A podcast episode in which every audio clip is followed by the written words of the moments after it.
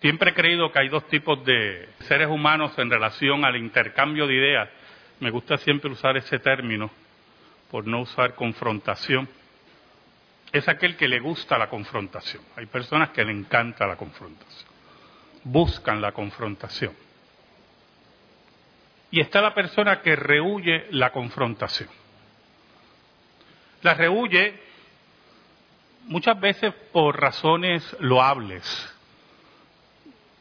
No quieren herir a su prójimo, no quieren tener malas relaciones con su familia, con sus amigos. Otros sencillamente porque son unos cobardes. Y eso no se puede negar tampoco. Ahora, cuando usted oye a las personas en los medios de comunicación de nuestro país y también en Estados Unidos, aún con una tradición protestante, hay una construcción o una reconstrucción de la persona y del carácter de Jesús que no corresponde al testimonio bíblico. Es un tipo de Jesús enclenque, un Cristo prácticamente afeminado, un Cristo blandengue, falto de carácter y eminentemente contemplativo. Es un Cristo que está todo el tiempo con los ojos elevados hacia el cielo, que prácticamente no pisa la tierra y no sabemos cómo fue asesinado. Pero lamentablemente ese no es el Cristo de las Escrituras. Y cuando vamos a hablar de Jesús o vamos a hablar de otra persona, nosotros tenemos que ser sinceros, veraces, cuando hablamos de alguien porque si no falsificamos, levantamos falso testimonio y definitivamente nos equivocamos estrepitosamente. Jesús, y esto es muy importante, Jesús era un hombre confrontador. Y hubieron confrontaciones sumamente agrias, sumamente pesadas.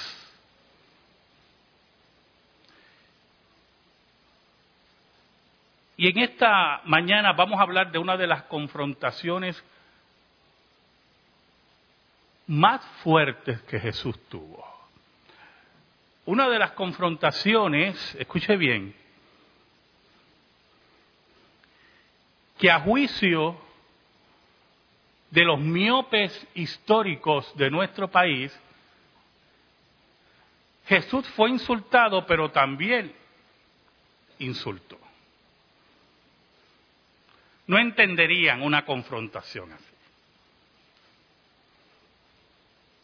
Buscamos Juan 8, versículos del 39 al 47. Dice así la palabra de Dios. Juan 8 del 39 al 47. Respondieron y le dijeron, nuestro padre es Abraham. Jesús les dijo, si fueseis hijos de Abraham, las obras de Abraham haríais. Pero ahora procuráis matarme a mí, hombre que os he hablado la verdad, la cual he oído de Dios. ¿No hizo esto Abraham? Vosotros hacéis las obras de vuestro padre. Entonces le dijeron, nosotros no somos nacidos de fornicación, un padre tenemos que es Dios. Jesús entonces les dijo, si vuestro padre fuese Dios, ciertamente me amaríais, porque yo de Dios he salido y he venido, pues no he venido de mí mismo, sino que Él me envió. ¿Por qué no entendéis mi lenguaje? Porque no podéis escuchar mi palabra. Vosotros sois de vuestro padre el diablo, y los deseos de vuestro padre queréis hacer. Él ha sido homicida desde el principio y no ha permanecido en la verdad, porque no hay verdad en él. Cuando habla mentira, de suyo habla, porque es mentiroso y padre de mentira. Y a mí, porque digo la verdad, no me creéis. ¿Quién de vosotros me redarguye de pecado? Pues si digo la verdad, ¿por qué vosotros no me creéis? El que es de Dios, las palabras de Dios oye. Por esto no las oís vosotros, porque no soy de Dios. Ahora, Señor, Dios bueno, gracias. Estoy profundamente agradecido. Tú eres tan bueno y nosotros tan malos. Gracias por el gran privilegio de exponer tu palabra. Escóndenos bajo la sombra de la cruz y que tú seas proclamado. Que tú llegues al corazón de tu pueblo. Que tú, Señor bueno, que vives en luz inaccesible, guíes nuestras palabras y salves a aquellos que todavía no tienen salvación y fortalezcas a tu iglesia, a tu esposa. Te lo pedimos todo, Señor. En el nombre de Cristo Jesús. Amén. Y amén. Una de las características de las confrontaciones de Jesús, y podemos llamar la primera característica, era mostrar la verdad, exponer la verdad, que la verdad brillara en medio de la oscuridad. Algunos le gustan confrontar por la satisfacción de ganar solamente por ganar y pavonearse posteriormente. Viste cómo gané esa discusión. Y la verdad adolece. Muchas veces no es la búsqueda del progreso, sino del ego de esa persona. Pero en Cristo, la verdad era lo que tenía que prevalecer. Porque la muestra de la verdad, la muestra del Evangelio, la muestra de la gloria de Dios, era aquello que iba a llegar al corazón de los elegidos, iba a mostrar a aquellos que eran falsos y odiaban a Dios.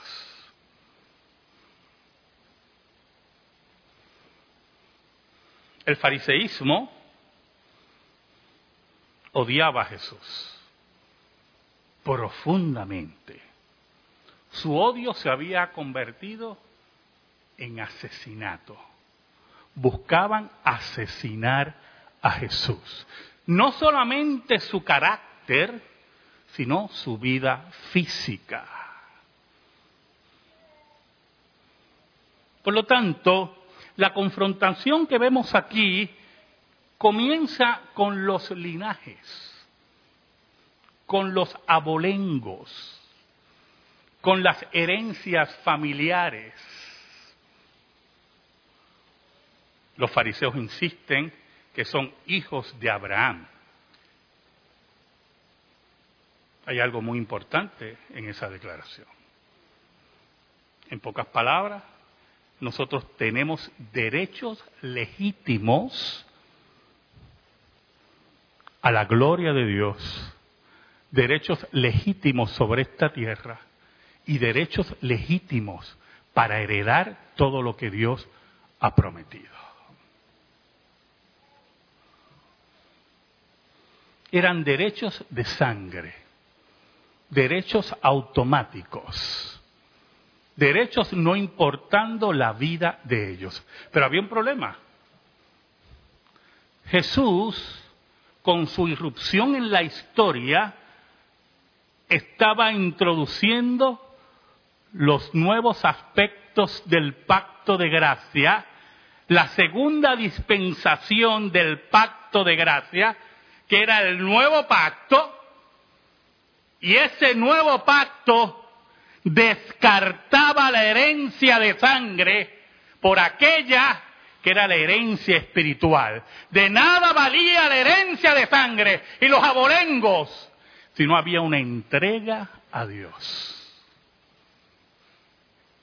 Si no había una vida de evidencia, de obediencia y entrega a Dios. Por eso Jesús en ese versículo 39 dice, Jesús le dijo, si fueres hijos de Abraham, interesante, ¿verdad? Y usted dirá, ¿por qué?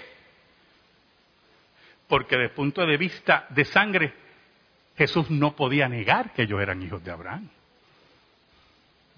Por lo tanto, esa afirmación de Jesús que connota un aspecto negativo, abre el camino al concepto espiritual, el concepto de vida que implicaba ser hijo de Abraham. Si fuerais hijos de Abraham, las obras de Abraham haríais. Pero ahora, mire cómo dice en el versículo 40, pero ahora procuráis matarme a mí, hombre que os he hablado la verdad, la cual he oído de Dios no hizo esto Abraham. ¿Y qué le está diciendo Jesús? Ustedes que son hijos de Abraham o dicen que son hijos de Abraham, desprecian la verdad. Desprecian la declaración de Dios. Porque el peso de las declaraciones de Jesús, no solamente porque Jesús estuviera allí, sino que Jesús decía, eso es lo que he oído de Dios. Lo que enseño viene de parte de Dios. Y ustedes no quieren escuchar diciendo que son hijos de Abraham. Escucha bien, hermano. Todo aquel, todo aquel que no escuche a Jesús, no escucha a Dios. Así de sencillo es. Todo aquel que no quiere obedecer a Jesús, no obedece a Dios. Es la sentencia del Maestro. Todo aquel que no quiere seguir a Jesús, no sigue a Dios. No importa el abolengo, no importa lo contemplativo que sea, no importa los enredos espirituales que esté, no sigue a Dios. Esa es la sentencia de Cristo. En el versículo 41, la confrontación de Jesús sigue profundizando. Vosotros hacéis las obras de vuestro Padre. Y todavía no he identificado a qué Padre. Entonces le dijeron, nosotros no somos nacidos de fornicación, un Padre tenemos que es Dios. Y este versículo es muy importante porque usted ve la confrontación que toma un tono personal. En una ocasión, escúcheme bien lo que voy a decir, porque es una, una anécdota, no muy agradable. En una ocasión, yo estaba trabajando en un lugar y agarré a una persona en unas prácticas incorrectas. Para evitarle un bochorno, porque no soy persona de esa índole, fui donde un amigo de él. Y le dije, mira, yo encontré esto, yo, yo creo que debes hablar con él. Pero la persona no lo tomó así. No lo tomó en el lado amable, en el lado de restauración. Y por lo tanto, en su mentalidad distorsionada, decidió atacarme personalmente. Lamentablemente llegó a los niveles que yo quería evitar que llegaran. Y cuando llegaron a los niveles que yo quería evitar que llegaran, por no, pues hay una reunión. Me reúnen a mí, me reúnen al amigo de él, y la persona que iba a tomar una decisión.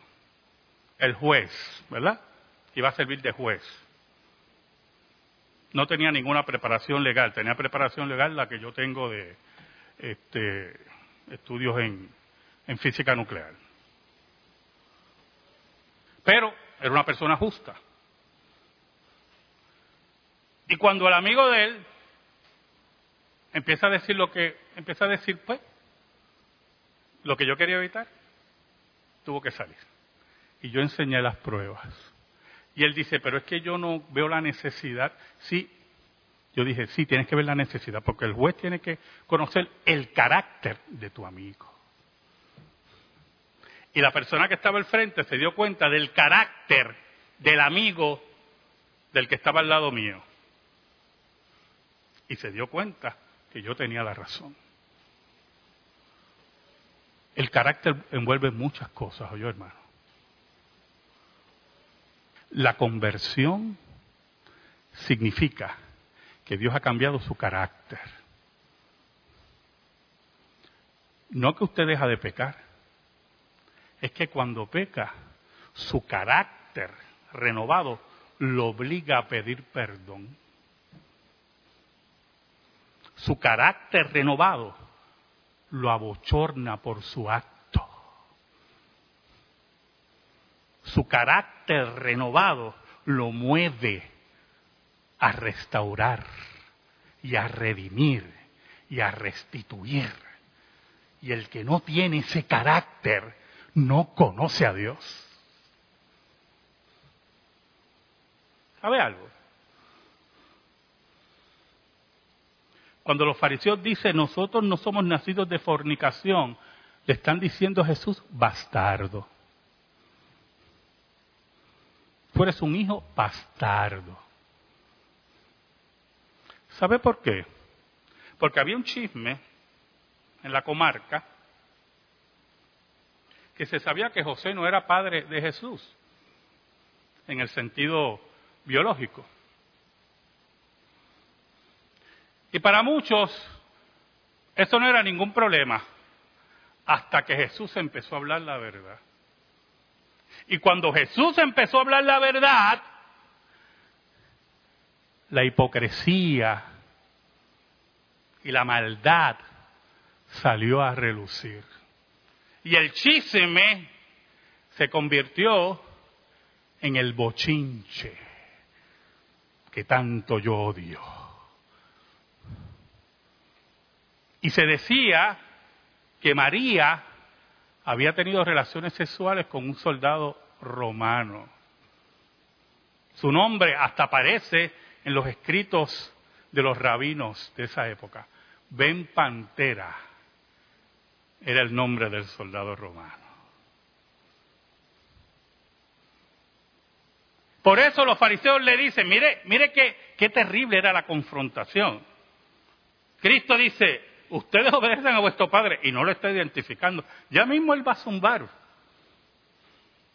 Pero ellos entonces van al carácter de Jesús pensando que llamarlo bastardo, con eso bastaba. Si usted me habla de conversión y no hay cambio de carácter, si usted no se duele por sus pecados, si usted no tiene la capacidad de pedir perdón, si usted no tiene la capacidad de restituir, usted no conoce a Dios.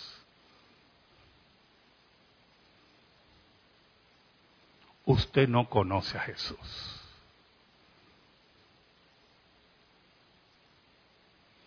Entonces ellos reclaman, mira, tú eres un hijo bastardo. Por cierto, Usted lo sabe, ¿verdad? Pocas palabras le están diciendo a María, terrible. Y en Puerto Rico eso es pene muerte aquí, yo. En la calle eso es pene muerte. Un padre tenemos que es Dios. ¿Cuántas veces la gente reclama en este país que conoce a Dios?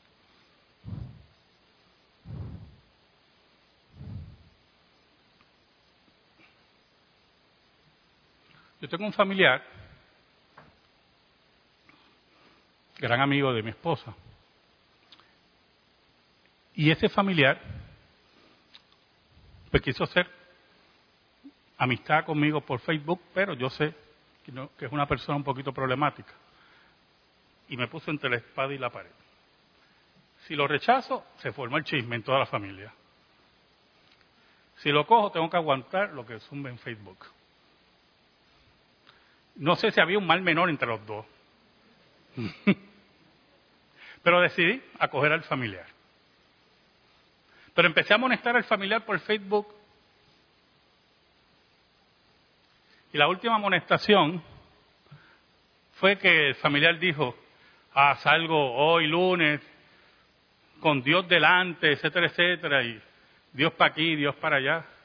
Yo le puse, ¿qué Dios me sacó de Facebook, hermano? Por hacerle la pregunta, ¿qué Dios?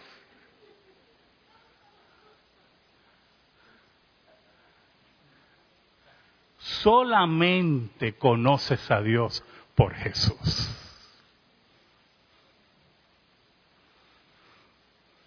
Versículo 42. Jesús entonces les dijo, si vuestro Padre fuese Dios, ciertamente me amaríais, porque yo de Dios he salido y he venido, pues no he venido de mí mismo, sino que Él me envió. La humanidad, nuestro país, los que me oyen por internet, los que me oyen por la radio, hay que proclamarle al mundo que hay un solo camino hacia Dios. Y es Jesús. En esta confrontación tan agria con los fariseos, Jesús no retrocedió, ni perdió la tabla cuando lo llamaron bastardo e insultaron a su madre. Jesús se mantuvo firme porque no era cuestión de ganar discusiones o herirnos en la cara, era proclamar la verdad de Dios. Allí en medio de Israel estaba Dios encarnado. Allí, como dijo Jacob en la lectura de la liturgia, cuán terrible es este lugar. No es otra cosa que casa de Dios y puerta del cielo. Ahora, el versículo 43 nos lleva a un aspecto importante del decreto de Dios.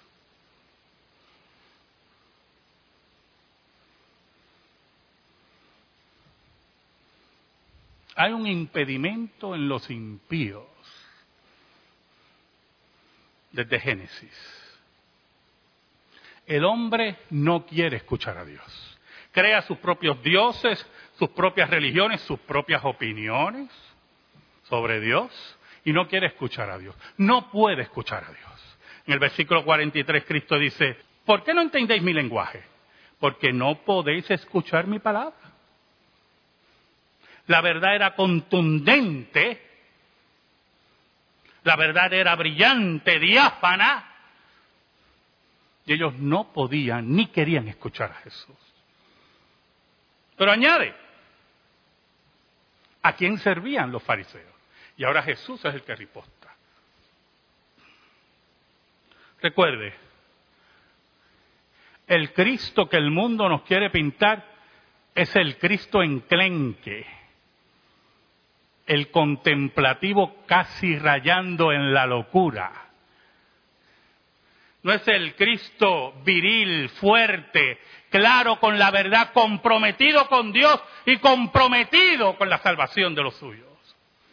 Por eso en el versículo 44 dice, vosotros sois de vuestro padre el diablo y los deseos de vuestro padre queréis hacer. Él ha sido homicida desde el principio y no ha permanecido en la verdad, porque no hay verdad en él. Cuando habla mentira, de suyo habla, porque es mentiroso y padre de mentira. Y si desmenuzamos el versículo, si vemos los entendimientos del versículo, Jesús devuelve el golpe desde el punto de vista de la verdad. Es que aquí tenemos un problema, aquí tenemos un problema de comunicación. En pocas palabras está diciendo Jesús. Tenemos un problema de comunicación y este es el problema claro. Ustedes sirven a otro que es Satanás. Y por lo tanto, no hay reconciliación entre la luz y las tinieblas. No hay comunión entre ellos. Por lo tanto, ustedes no quieren escucharme. Ustedes no les interesa el Evangelio. No les interesa la verdad. Les interesa sus posiciones, sus privilegios. Pero añade algo muy importante de la naturaleza del mal. Que el mal siempre ha sido homicida. Satanás y sus huestes siempre han sido homicidas. Han buscado la forma de destruir el plan de Dios, de destruir al ser humano. Siempre desde el principio, hermano. Esto es vital para que entendamos que no sale nada bueno desde el punto de vista espiritual de parte del hombre. No importa cuántas religiones haya hecho, no importa cuántos ejercicios espirituales, solo ponemos entre comillas, haya hecho, si no sigue el camino de Jesús, sirve a los demonios. Añade el maestro en el versículo 45, y a mí, porque digo la verdad, no me creéis. Hermanos, hay gente que no quiere oír la verdad. Nunca va a querer oír la verdad. No le importa que le digan la verdad. Quieren vivir en la mentira. Descubren que viven en la mentira y quieren seguir viviendo en ella. Ellos estaban convencidos que Jesús no podía ser el Mesías que era un hijo bastardo y que ellos no iban a perder sus posiciones por Jesús. Aunque sabían acá adentro que decía la verdad. Porque eso es lo que está diciendo Jesús. Ustedes saben que yo digo la verdad. Por eso añade en el versículo 46, y volvemos a hablar del carácter. Jesús le dice, ¿quién de vosotros me redarguye de pecado. ¿Quién de ustedes me señala un pecado? Dígame, ¿quién de ustedes? Y, tenemos algo importante en ese versículo. Los fariseos acusaban a Jesús que pecaba, ¿oyó? Que quebrantaba el sábado, que trabajaba en sábado, que permitía a los discípulos hacer cosas que los ancianos decían que no hicieran. Bueno, olvídese. Pero Jesús en las confrontaciones le había demostrado que eso era la tradición de los ancianos, pero que no era la escritura. Y los llevaba a la escritura y ellos tenían que enmudecer ante la presentación de la verdad y la interpretación de Jesús sobre la escritura. Por eso Jesús tiene los galones para decir quién de ustedes me redarguya de pecado. Y añade, pues si digo la verdad, ¿por qué vosotros no me creéis? Si ustedes no pueden redarguirme de pecado, si no me pueden señalar nada, ¿por qué no me creéis? Y aquí entra la sentencia de Dios, en esta confrontación tan agria que tuvo Jesús con el fariseísmo.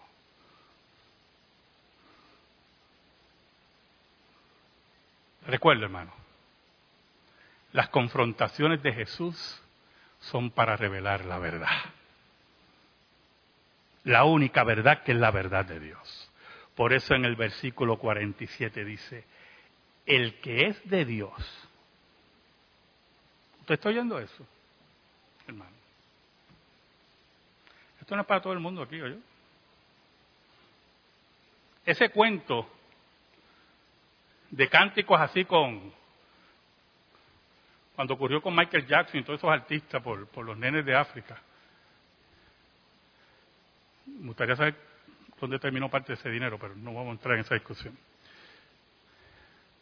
De esa gran unidad familiar que todos nos queremos. Esa mentira, que lo que tenemos que hacer es leer la historia Usted coja un libro de historia y no me crea. Estudia el colonialismo en África, para que usted vea cómo esos reyes querían a esos africanos.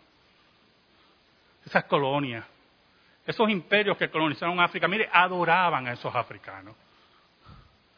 Le rendían culto. El rey belga, el rey belga tenía una comarca de él, no sé si era el Congo, y él creía que era de él, personal. Iba el Congo, no, es broma, iba el Congo a cazar negritos. Así como lo oye yo.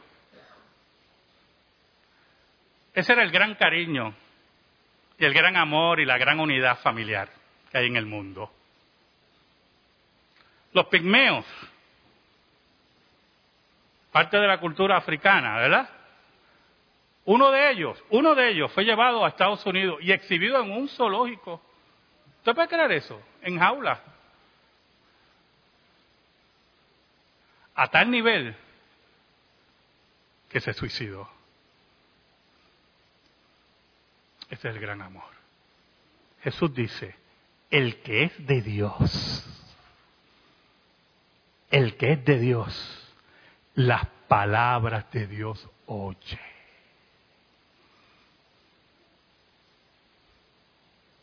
Si eres de Dios, vas a escuchar a Jesús. Si eres de Dios, vas a rendir tu corazón a Jesús. Si tus hijos son de Dios, se van a entregar a Jesús. Pero si no eres de Dios, Jesús dice, por esto no las oís vosotros, porque no sois de Dios. Amén. Gracias te damos, Señor, Dios bueno y Dios verdadero. Y te pedimos, Señor, en el nombre de Cristo, en esta hora, que tu palabra se atesore en nuestra vida. En el nombre de Jesús. Amén y amén. Estamos en silencio, hermano.